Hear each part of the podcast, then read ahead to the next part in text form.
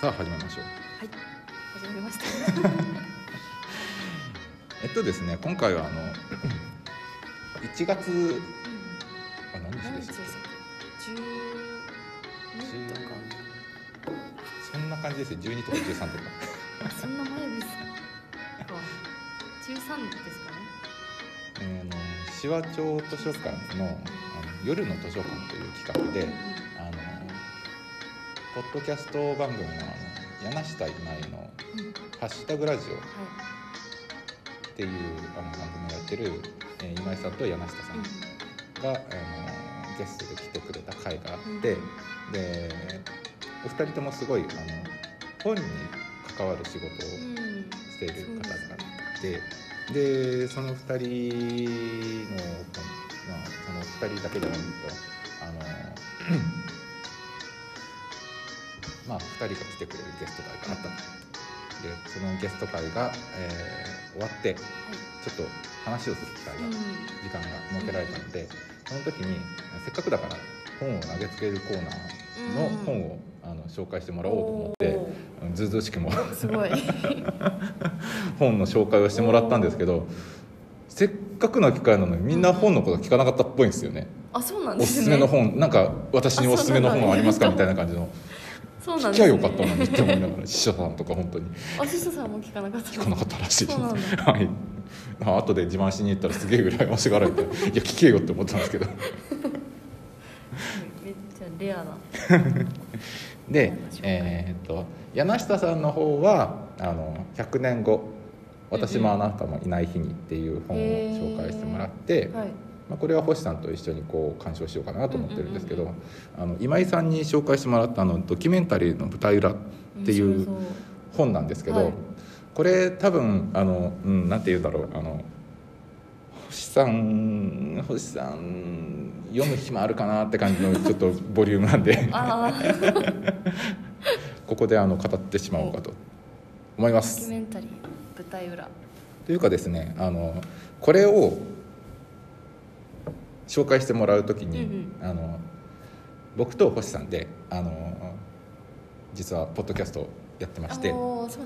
でえっ、と 星さんというのがコミュニティナースで、えーコミュニティナースっていうのはあの病院にいて、その怪我したとか病死したとかいう人をあの治療するっていうのじゃなくてその病院から飛び出して未病の人たちにも、うん。あのなんていうかその医療的な知識を活用してあのアプローチしていくことで、えーまあ、みんな元気にしてしまおうっていうような人たちです。でその人と僕とあの僕は農家なんですけど、うんで農家の2人が2人がっていうかまあその集団作って働くっていうのをやっててで畑であのそういう活動をしようそういう場を作ろうっていうことをしてるんですっていう話をして、うんでこの2人であのポッドキャストの中でうん。図書館司書さんに本を紹介してもらって、あ違う視座を持ってるけれども同じ大体同じ方向を見てる2人が同じ本を読んでどういう感想を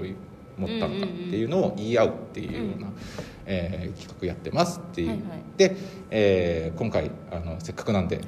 今井さんにもあの本を紹介してもらいたいなっていうことで、うん。紹介してもらったのがこのドキュメンタリーの舞台裏なんですけどそういう話をしたのでなんかこうちょっとあの、うん。なんていうのかなこの星さんっていうあの存在に対して僕がどうこうそういうなんていうか切り取るかじゃないですけど、はい。そういうことで紹介してもらったのかなっていう色気をふと思ってしまって、うん途中までそんな感じで読んでたんですよ。うんうん。で星さんをどうプロデュースするのかみたいなことをあの期待されてるのかって、うん、思ったんですけど一旦一旦冷静になった 一旦冷静になって。あれ？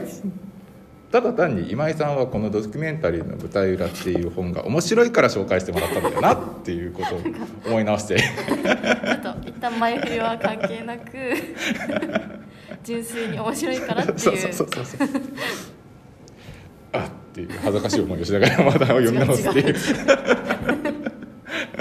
そうね。これは画映画監督の話ですか？えっとですねあのテレビ局に入って、うんでドキュメンタリー担当とか結構やってて、はいはい。でそれであのその後、うんとまあドキュメンタリーって視聴率とか取れないからっうん。ていうんで、あのいろんな部署あの回そうっていう感じであのテレビ局の中であの、えー数字稼げるというか役に立つ人材に育成しようと思って上の人はねこの人に対して、うんうん。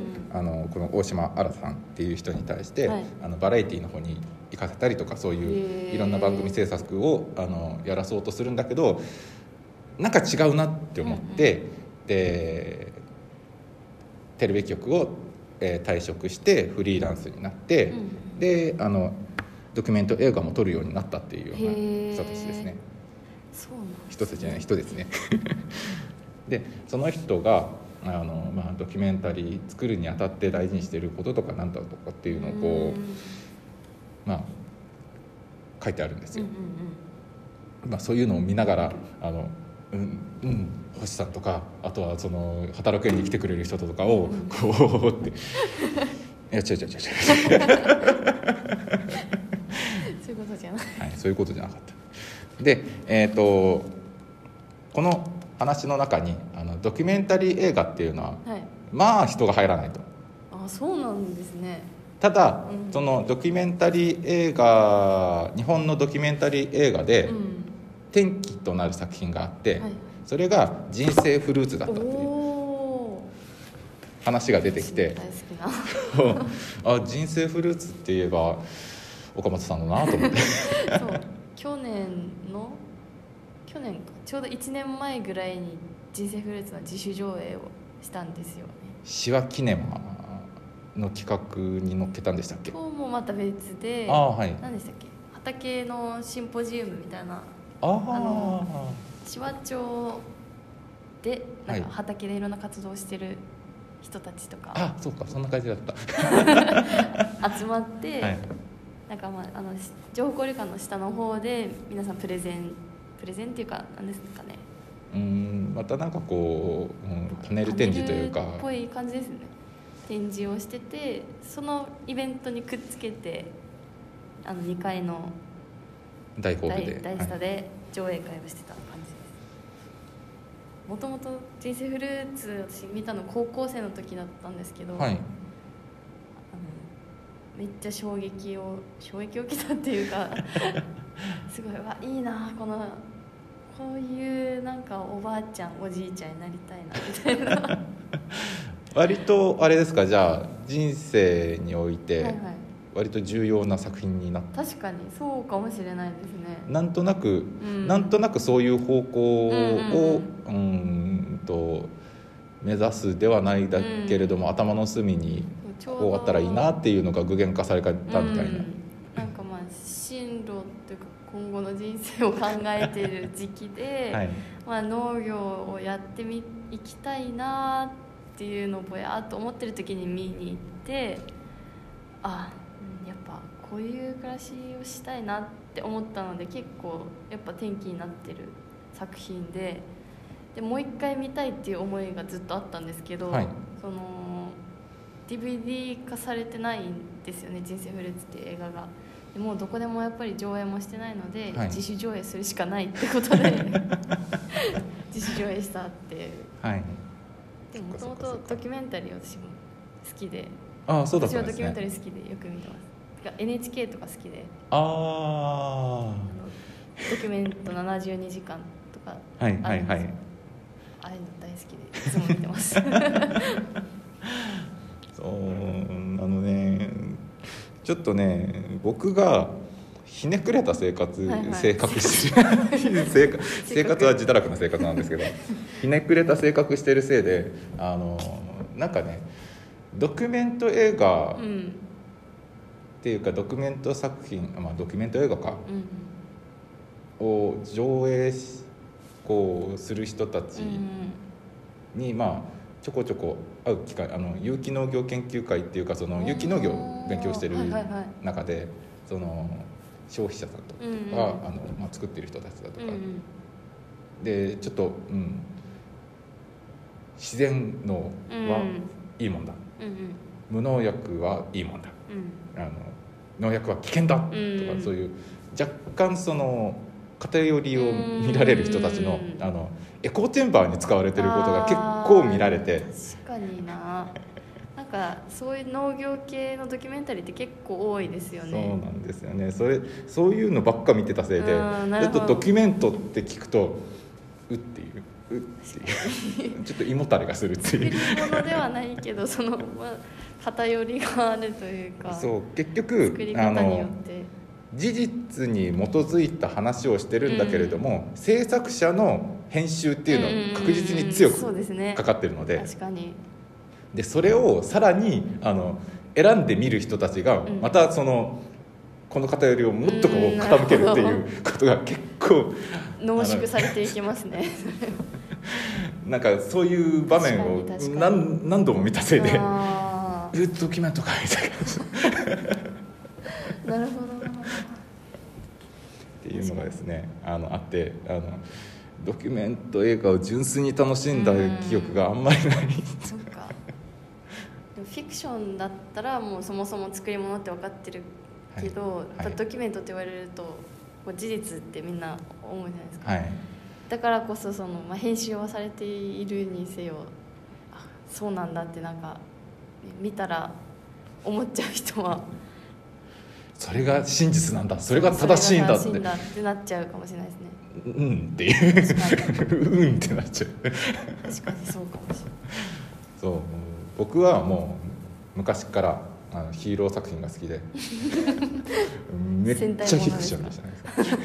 仮面ライダーにしても戦隊ヒーローにしても、まあ、戦隊ヒーローの方が好きなんですけどどっちかというと。そうなんだ。全で然わからないです。あの作品の世界観の中で、はい。現実と何が大きく違うかっていう僕の考えですよ、うんうん。僕の考えなんですけど何が一番のフィクションか。はい。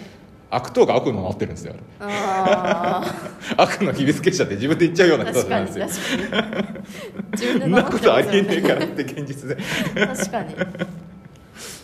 悪役として。そう悪役が悪役してくれるから正義が際立つっていう。確かに。そっか そういうあの思いっきりフィクションを「フィクションです!」って言われながらこう見てきたもんだから。悪役ですって言ってますそうそうそうそう。だからかえってそのドキュメンタリーのうん「これが正しいんです」って言ってる時のうん「即性!」っていうのが際立っちゃって。ちょっとね。確かに「嘘嘘です!」って思いっきり言ってくるもらった方が僕は楽しめるっていうはあるかもしれないですね。ぼんやりグレーなのを「これは白です」って言われた時のあの「ん?」っていうう感じ。ん。あれをねドキュメントで結構感じる機会がうんあってしまったせいで。なるほど。ちょっとねドキュメントの舞台裏はあのすごいこの眼蓄に含んだ作品なので、はいはい。あの読んでて楽しかったんですけど、うんうん。ドキュメント自体にこうちょっとアレルギー反応が起きてしまったってい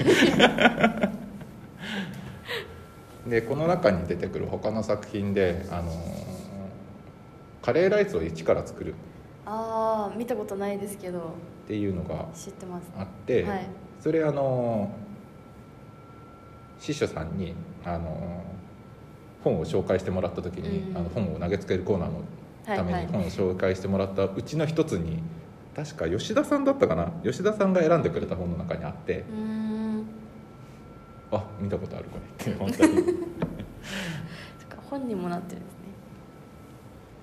で,、うん、でこの大島さんが作ったわけじゃないんですけどその、えーこの本の紹介されてる中で、うん。あのオウム真理教を題材にしたドキュメンタリーの映画作品の話もあってで当時はそのオウムといえば絶対悪であったみたいな感じで、それをこうえっ、とオウム真理教のあの内側の方からドキュメンタリーを作ってどうやって。この人たちはまあ普通の普通の人たち。はい。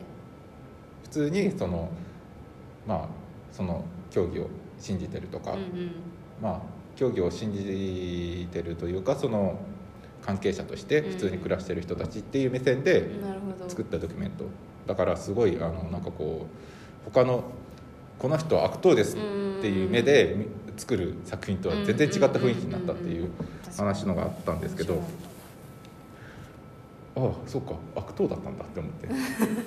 あの僕があの出身が千葉県の船橋なんですよ、あの千葉県の船橋からあの教祖がね真理教の教祖があのあーそうなんですよ選挙あの立候補したことがあって。